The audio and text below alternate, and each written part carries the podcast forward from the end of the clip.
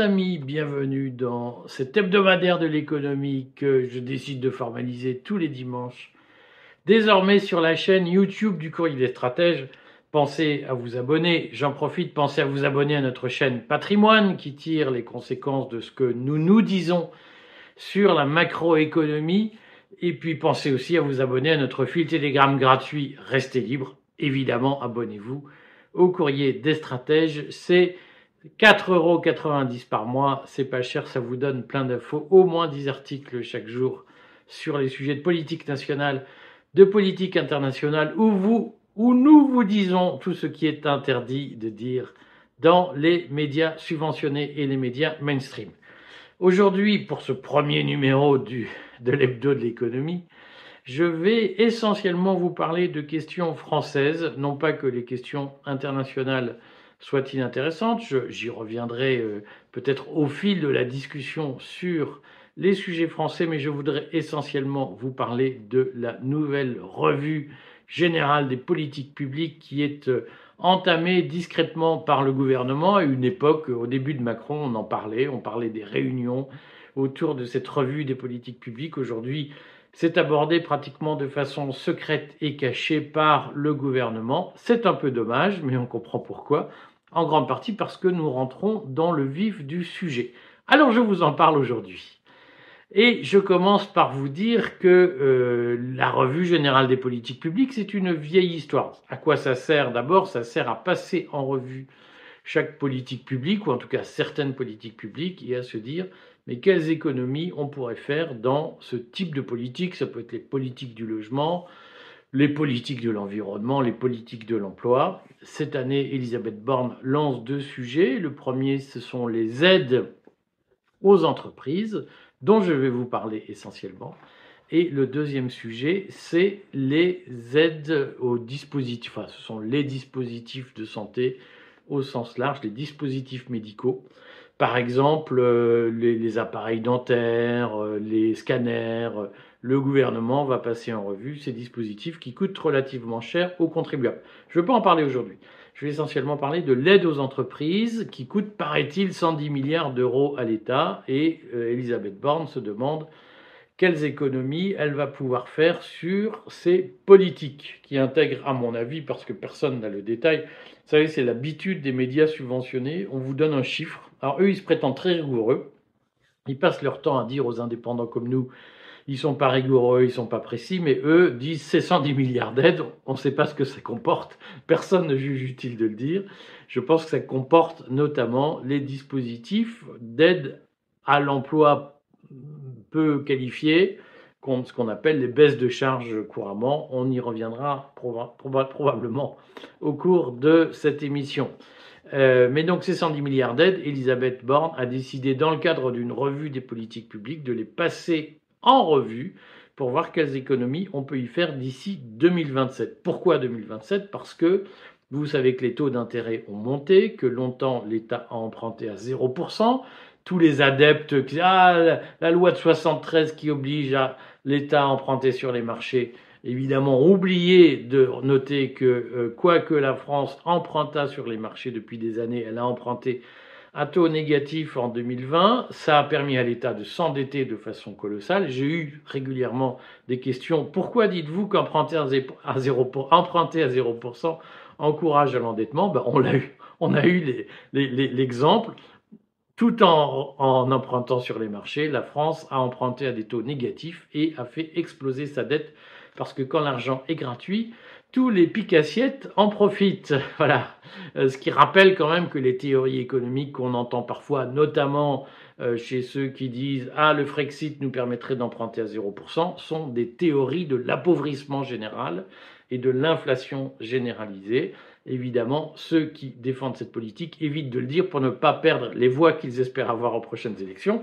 Mais nous savons tous que c'est du pipotage. Évidemment, lorsque l'État emprunte à 0%, il ne fait aucun effort et la dette explose. Nous en avons la démonstration aujourd'hui. Et donc nous avons euh, ce problème, c'est que lorsque l'État emprunté à 0%, eh bien, il s'est endetté, il a créé des dépenses récurrentes fondées sur la dette. Maintenant que les taux d'intérêt augmentent, il faut faire tourner la dette puisque l'État emprunte en moyenne entre 3 et 10 ans, hein, sur 3 à 10 ans. Et donc, euh, eh bien, petit à petit, il va falloir relancer des appels pour emprunter et les emprunts vont se faire à taux d'intérêt élevé, de plus en plus élevé, ce qui fait que le service de la dette deviendra en 2027, si tout va bien, car le pire n'est pas exclu, si tout va bien, d'ici en 2027, le service de la dette, c'est-à-dire le paiement des intérêts de la dette, représentera 70 milliards d'euros par an, c'est-à-dire plus que le budget de l'éducation nationale. Et ma conviction, je le redis, est qu'il s'agit d'une fourchette basse, qu'en réalité, le service de la dette sera de plus de 100 euros en 2027, pour tout un tas de raisons qu'on pourra discuter si vous voulez, si ça vous intéresse. Demandez-le moi en commentaire, j'essayerai de faire une capsule sur le sujet.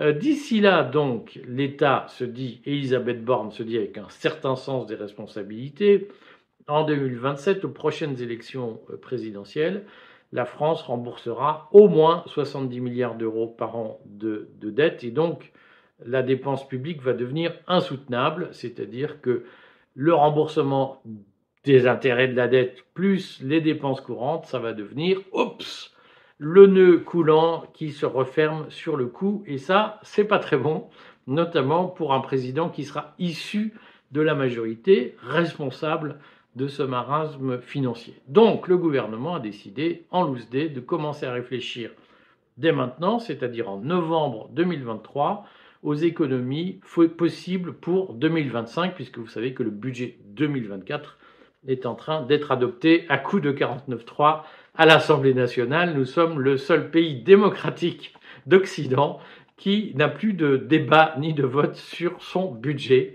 Hein, euh, vous voyez régulièrement aux États-Unis la menace de shutdown, c'est-à-dire qu'il y a en permanence, aux États-Unis une négociation entre le Parlement et le président sur les dépenses autorisées pour l'État confédéral américain. Eh bien, en France, il n'y a plus de débat. Le gouvernement passe en force sans demander l'avis de l'Assemblée nationale. C'est ça la démocratie. Et euh, je pense que jusqu'en 2027, tous les budgets passeront sans aucun vote du Parlement, c'est-à-dire sans aucune approbation des représentants du peuple. Bref, je reviens à mes moutons.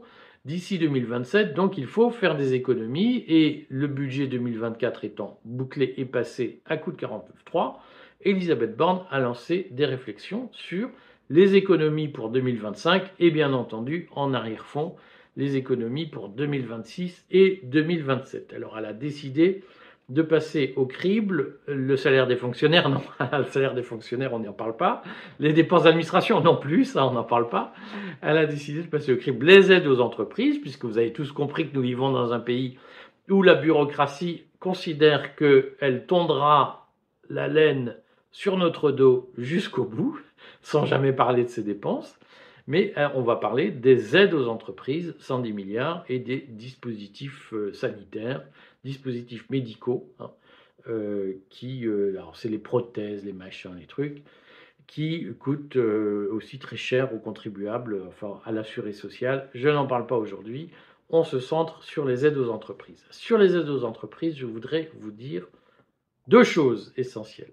La première chose, c'est que c'est une bénédiction que l'État s'attaque aux aides aux entreprises. La deuxième chose, c'est que, entrepreneurs, organisons-nous pour ne pas nous faire avoir, puisqu'on connaît déjà la suite des événements. Alors je vous fais le pitch de la série Netflix qui s'ouvre. C'est euh, les gens qui se tiennent par les coudes. Hein. Alors on va le refaire quand même. On se souvient que Macron a fêté sa victoire en 2022 chez Lynn Renault aux côtés de Xavier Niel. Euh, qui est le beau-fils, le gendre de, euh, du fameux Bernard Arnault, patron de LVMH, l'homme le plus riche du monde. On sait que Emmanuel Macron a dans son gouvernement des gens comme Amélie Oudéa-Castera qui déclarait à la Fédération française de tennis plus de 500 000 euros de salaire annuel, mais qui avant était directrice de Carrefour à un million et demi par an. Amélie Oudéa-Castera alors c'était probablement pas un million et demi d'ailleurs, mais bon, Amélie Oudéa Castera est la femme de M. Oudéa, Frédéric Oudéa, qui a été patron de la Société Générale, qui est devenu patron de Sanofi. Euh, et donc, elle a été recrutée comme directrice des ventes, directrice commerciale chez Carrefour, dont le patron est un certain monsieur Bompard. Monsieur Bompard est comme Emmanuel Macron inspecteur général des finances et son épouse s'appelle Madame Cobel. Elle est ministre d'Emmanuel Macron. Je pourrais en faire plein comme ça, mais il est évident qu'aujourd'hui, nous vivons dans un capitalisme de connivence, c'est-à-dire que quelques puissants s'échangent des postes et tiennent l'État par des relations extrêmement étroites. C'est un système qui s'est mis en place avec le temps, et il est évident que ce système est extrêmement défavorable aux citoyens ordinaires, oserais-je dire. C'est-à-dire que le système actuel, évidemment, euh, favorise les puissants qui utilisent leur puissance pour étouffer la concurrence, obtenir des règles du jeu qui leur sont favorables, des aides de l'État. Et donc, devinez quoi, la revue des politiques publiques débouchera très probablement sur une protection renforcée pour ces puissants qui vont se tenir les coudes et un effort qui sera demandé aux petits patrons autofinancés, indépendants, ceux qui vivent de leur travail ceux qui risquent tout.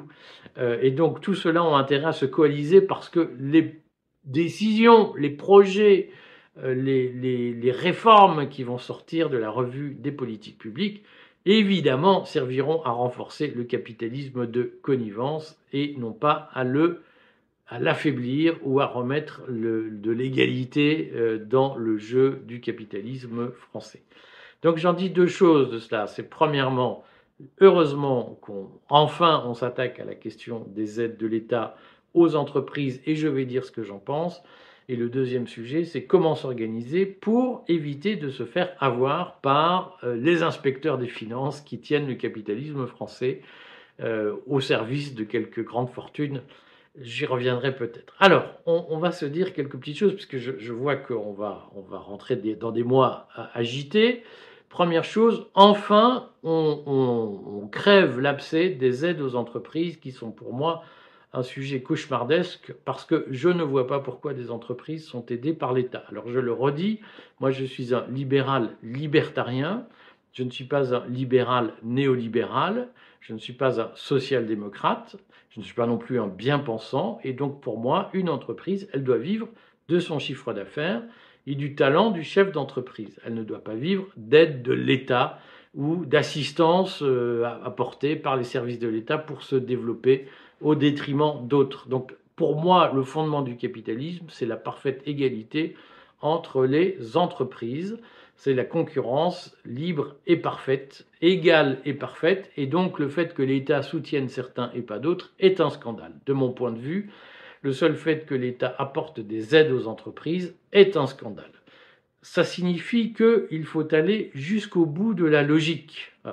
C'est-à-dire que euh, il faut, je sais que beaucoup de cerveaux français ont du mal à entendre cette idée, notamment beaucoup de gens qui disent Ah, c'est dégueulasse, on aide les entreprises, 110 milliards d'aides aux entreprises, qui licencient, c'est scandaleux. Il faut aller jusqu'au bout de la logique, mes amis, c'est-à-dire qu'il n'y a pas de raison que moi, petit patron non subventionné, qui vide mon travail de mon chiffre d'affaires, et croyez-moi, mon chiffre d'affaires, je l'ai fait tout seul. Aucun de mes clients, euh, je ne les connaissais, je n'avais eu de lien avec eux avant de lancer mon entreprise, que j'ai lancée avec 10 000 balles en poche, point. Euh, moi qui, qui ai fait mon taf de chef d'entreprise, je ne vois pas pourquoi on me demande de payer la retraite des mecs de la SNCF qui me font régulièrement chier, qui nous expliquent qu'ils sont victimes, que, mais qui ont un temps de travail extraordinairement faible, une durée de carrière extraordinairement faible, une pression de leur hiérarchie extraordinairement faible. Euh, je ne vois pas pourquoi, en tant que chef d'entreprise, je dois payer pour la retraite des gens de la RATP, pour la retraite des fonctionnaires. Tout ça est incompréhensible, tout ça est un scandale. Et donc, je pense qu'il faut supprimer les aides aux entreprises, mais il faut aussi arrêter de demander aux entreprises de payer pour ce qui ne leur, leur sert pas à produire. C'est-à-dire que moi, qu'on me dise en tant qu'entrepreneur que je dois payer pour la retraite de mes salariés parce que le temps où je les emploie, je les fatigue, blablabla, bla, bla, bla, ça ne me pose pas de problème. Mais à ce moment-là, on me demande de cotiser pour la retraite de mes salariés, c'est-à-dire pour un plan de retraite par capitalisation. Mais je ne vois pas pourquoi les retraites les cotisations retraite que je suis obligé de verser trimestriellement aux URSAF servent à tout un tas de mecs qui n'ont jamais travaillé pour moi. C'est pour moi, c'est incompréhensible. Donc quand on dit on supprime les aides aux entreprises, ce que je souhaite, moi je suis à titre personnel pour une séparation complète des entreprises et de l'État, comme il y a eu une séparation de l'Église et de l'État. C'est-à-dire que je suis pour qu'aucune entreprise ne perçoive la moindre subvention. Les aides à l'emploi, euh, les aides aux cotisations sociales, je suis pour qu'on les supprime. Je pense que les entreprises doivent payer la totalité des cotisations. Et si effectivement euh, toute la pensée de gauche coûte trop cher, c'est-à-dire que si au nom de la lutte pour la solidarité, tout un tas de pipeaux qui sert essentiellement à enrichir quelques syndicalistes bureaucratisés loin du terrain, si on nous sert tout ça et qu'on nous explique qu'on ne peut pas baisser les cotisations retraite, eh bien c'est très simple, on l'assume, les entreprises se barrent, elles vont dans le pays qu'elles souhaitent, et ce pays finira en un pays de chômeurs et de fonctionnaires, comme tous les pays du tiers-monde. Je suis pour la vérité des prix. Et il faut le redire aujourd'hui, les cotisations sociales, elles sont incompatibles avec la production de richesse. Et donc, moi, je suis favorable à ça. C'est-à-dire que tous les Français que je lis régulièrement dans les commentaires qui me disent Ah, mais euh, vous êtes dépassé, le travail, c'est fini. Euh, et puis la vie dédiée au travail, c'est fini, le loisir, les temps libres, etc. Et puis la retraite à 62 ans, c'est sacré, les 35 heures, c'est sacré. Il faudrait même passer aux 32 heures. J'applaudis des deux mains, faites-le. Voilà. Et nous, on se barra. Et vous finirez entre chômeurs et fonctionnaires. Ça ne me pose aucun problème. Voilà. Maintenant, je, suis pour qu'on ait cette vérité des prix. C'est-à-dire que lorsqu'une entreprise recrute quelqu'un au SMIC, elle ne soit plus aidée sur le SMIC. C'est-à-dire que quand on recrute quelqu'un à 1300 euros par mois, je suis pour que la personne coûte réellement 2003, 2400 euros. Et comme ça, lorsqu'il y aura une explosion du chômage en France, et lorsqu'il y aura un désordre social insupportable, on mettra enfin à bas cet hypocrite système de corruption généralisée qui s'appelle la sécurité sociale et qui consiste à faire les poches aux mecs qui bossent pour dire aux gens qui bossent pas, t'as raison, t'es épuisé, arrête de bosser. Je suis pour qu'on en arrive à cette vérité des prix et vous allez voir que la fin des aides aux entreprises, que j'applaudis dès demain, je le redis, euh, elle débouchera sur une paupérisation généralisée de ce pays et sur un désordre économique tel que euh, enfin nous pourrons vivre une faillite qui nous permettra de rebattre les cartes et de refonder un nouveau système. D'ici là, moi, effectivement, je ne comprends pas pourquoi, en tant que petit entrepreneur, j'ai face à moi une mafia de gens qui va tirer de l'argent à la BPI pour pouvoir faire faillite dans de bonnes conditions. Je ne comprends pas pourquoi, effectivement, moi qui paye mes salariés au-delà des, limites d'écrètement d'aide au salaire, de baisse de charges, eh bien, je suis concurrencé par des gens qui tassent les salaires vers le bas. Je ne comprends pas pourquoi, au fond, tous ceux qui font le taf, comme moi, de façon réglo, moi, je remercie mes salariés qui sont dans ma boîte depuis près de 10 ans, euh, et qui sont jeunes pourtant, je les remercie de leur euh, fidélité euh, infiniment, mais je considère que s'ils restent là, c'est aussi parce que je fais le taf, mon taf de patron, correctement, euh, qui consiste pas à être sympa, contrairement à ce qu'on dit, mais qui consiste à payer les gens bien, rubis sur l'ongle, et à leur donner de l'autonomie dans leur travail pour qu'ils puissent se réaliser. Ça n'a rien à voir avec sympa. Je ne suis d'ailleurs pas un patron sympa. En revanche, les mecs qui font le taf et qui sont là pour taffer, je, pense que je les paye suffisamment bien pour qu'ils restent. Et je considère que c'est mon devoir. Hein. Je touche du bois, évidemment, il faut avoir la chance d'avoir du chiffre d'affaires et par les temps qui courent, c'est pas forcément évident, comme on m'a dit un jour, de créer de la valeur. euh, mais moi, je, je, suis pour une entreprise saine, c'est-à-dire où les gens qui travaillent, qui s'engagent, qui prennent leur part, soient très bien payés. Mais je ne comprends pas pourquoi, ce faisant, je suis concurrencé par des boîtes qui sont des boîtes qui sont largement euh, financées par des actionnaires extérieurs et qui sous-payent les gens euh, avec l'aide de l'État grâce à des baisses de charges, comme on dit injustement. Et ces gens-là ont un management de merde. Je ne comprends pas pourquoi il y a cette différence de traitement. Donc on met un grand coup de pied dans la fourmilière. Je suis pour qu'on dise aux patrons qui font le taf, ben maintenant vous allez être traités comme les autres, c'est-à-dire vous n'allez pas être pénalisés pour les mauvais. Je suis pour. Voilà. Je pense à la question de la pénibilité qui est un autre scandale français. Je pense que les patrons qui investissent pour que leurs salariés ne soient le moins soumis possible à la pénibilité. Je trouve très bien qu'ils ne soient pas pénalisés, qu'ils ne soient pas obligés de payer pour ceux qui exploitent leurs salariés et les cassent, et cassent leur santé en les soumettant à des conditions de travail insupportables. Je suis pour et je pense qu'il faut faire enfin la vérité des prix.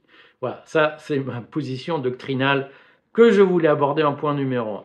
Point numéro 2, je voudrais dire qu'évidemment on va se faire baiser parce que d'ores et déjà, quand on a des grands patrons du CAC 40 qui ont soutenu Macron, qui sont de la même promo que Macron, qui sont du même corps d'administration que Macron, dont les épouses sont dans le gouvernement Macron, bien entendu que ceux-là vont tirer les marrons du feu et que ceux qui feront des efforts dans la remise en cause des aides aux entreprises, eh bien, seront les petits comme moi qui vont pas faire les lèches-culs, qui vont pas faire des dîners où tout le monde est d'accord, où on se fait des grandes accolades en se disant qu'est-ce qu'on est copains, mais oui, les Arabes c'est des salauds, euh, mais oui, Israël c'est des victimes, mais bien sûr que euh, le Covid, le vaccin c'est génial, c'est ça les dîners hein, de, de, de promo. Mais bien sûr, il faut les écraser tous ces cons, on en a marre, on n'est pas assez payeux, eux le sont trop. Évidemment que ça va se faire entre copains. Évidemment que les arbitrages qui vont être rendus, notamment par une Elisabeth Borne, qui est un produit du système, qui n'existe, qui est une fonctionnaire, qui n'existe que parce que euh, le système l'a faite et la protège, bien évidemment que ces gens-là ne vont pas remettre en cause les gens du système et les gens qui les ont faits. Et donc les efforts, ils vont les demander aux autres et pas à eux. Si euh, Elisabeth Borne était sincère, elle dirait on va mettre sur la table la rémunération des plus hauts fonctionnaires, notamment ceux de Bercy. On va mettre sur la table la question du nombre de fonctionnaires. On va examiner ceux qui ne font rien. Mais non, on n'en parle pas de la bureaucratie. On parle des entreprises qui sont trop aidées et des dépenses de santé qui sont trop élevées pour les Français. Moi, je ne dis pas que c'est faux. Moi, je le redis, les aides aux entreprises, ça me va bien. Qu'on fasse la clarté sur les dépenses de santé, ça me va bien. Ce qui me gêne, c'est que déjà, on ne parle pas de l'État. Voilà. C'est le fameux Pierre Larocque, hein, qui avait servi sous Pétain, puis après qui a servi sous De Gaulle, qui a créé la sécurité sociale, et qui vous dit la sécurité sociale doit être universelle, donc elle doit concerner tous les salariés, mais évidemment pas les fonctionnaires. Cette grande hypocrisie du social, de la démocratie sociale, est insupportable. Et donc on a déjà commencé, c'est-à-dire que on sait déjà que ce qu'on va cibler, c'est tout ce qui ne concerne pas les efforts à demander aux fonctionnaires, parce que Macron dépend des fonctionnaires. Et évidemment, dans les efforts qu'on va demander aux entreprises, les efforts ne vont pas porter sur les copains, ils vont pas porter sur Alexandre Bompard, dont la femme est membre du gouvernement Macron. Hein, les efforts vont pas porter sur Xavier Niel et sa myriade de boîtes, ni sur Bernard Arnault qui a fait Macron. Toutes les boîtes qui dépendent de Rothschild, dont Macron a été partenaire ou associé, ces boîtes-là seront exemptées d'efforts, bien entendu. Hein, ceux qui vont payer, c'est ceux qui ne sont pas les lèche du pouvoir. Et donc, on sait bien comment ça va se terminer, c'est-à-dire qu'on va trouver des formules alambiquées, euh, incompréhensibles. Il va falloir 5 cabinets d'experts comptables, 10 cabinets d'avocats pour comprendre ce que ça veut dire. Et à la fin, ceux qui payeront, c'est les mecs comme moi. Et nous sommes un million et demi à peu près en France. Il y a 40 boîtes du CAC 40, il y a 250 grandes boîtes en France il y en a peut-être 500 euh, qui euh, sont proches du pouvoir. Le reste, c'est-à-dire 1 million 450 000, c'est à peu près cet ordre-là, 1 million 499 500 boîtes vont devoir payer pour les 500 restantes. Et ce million 400, 495 000 boîtes, 499 500 boîtes, il faut qu'ils s'organisent pour peser.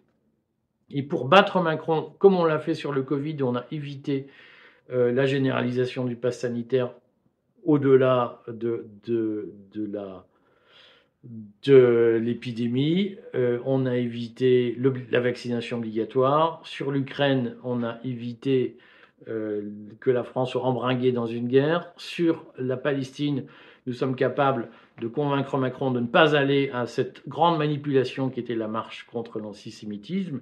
Il faut que sur les entreprises, nous nous organisions pour empêcher Macron de nous faire les poches pour protéger ses copains. Il faut qu'il se dise que ce sera suffisamment dur et ruineux pour lui pour qu'il fasse marche arrière. Donc, écrivez-moi, laissez-moi des commentaires ne mettez pas votre adresse mail sur les réseaux sociaux. Rejoignez le fil Telegram, restez libre, qui est gratuit. Telegram, c'est gratuit, ça prend 15 secondes à télécharger. Rejoignez le fil Telegram, restez libre. Vous êtes déjà pratiquement 29 000 sur ce site. Écrivez-moi en privé votre adresse mail, qu'elle soit introuvable sur les réseaux sociaux, car le réseau Telegram est crypté. Et puis, organisons-nous pour peser, pour empêcher de nous faire faire les poches par les profiteurs du système. Voilà ce que je voulais vous dire. Quelques considérations, je ferai une, une vidéo patrimoine ce lundi pour expliquer les conséquences. C'est que, bien évidemment, ces mesures qu'Elisabeth Borne commence à réfléchir ne vont pas être opératoires tout de suite.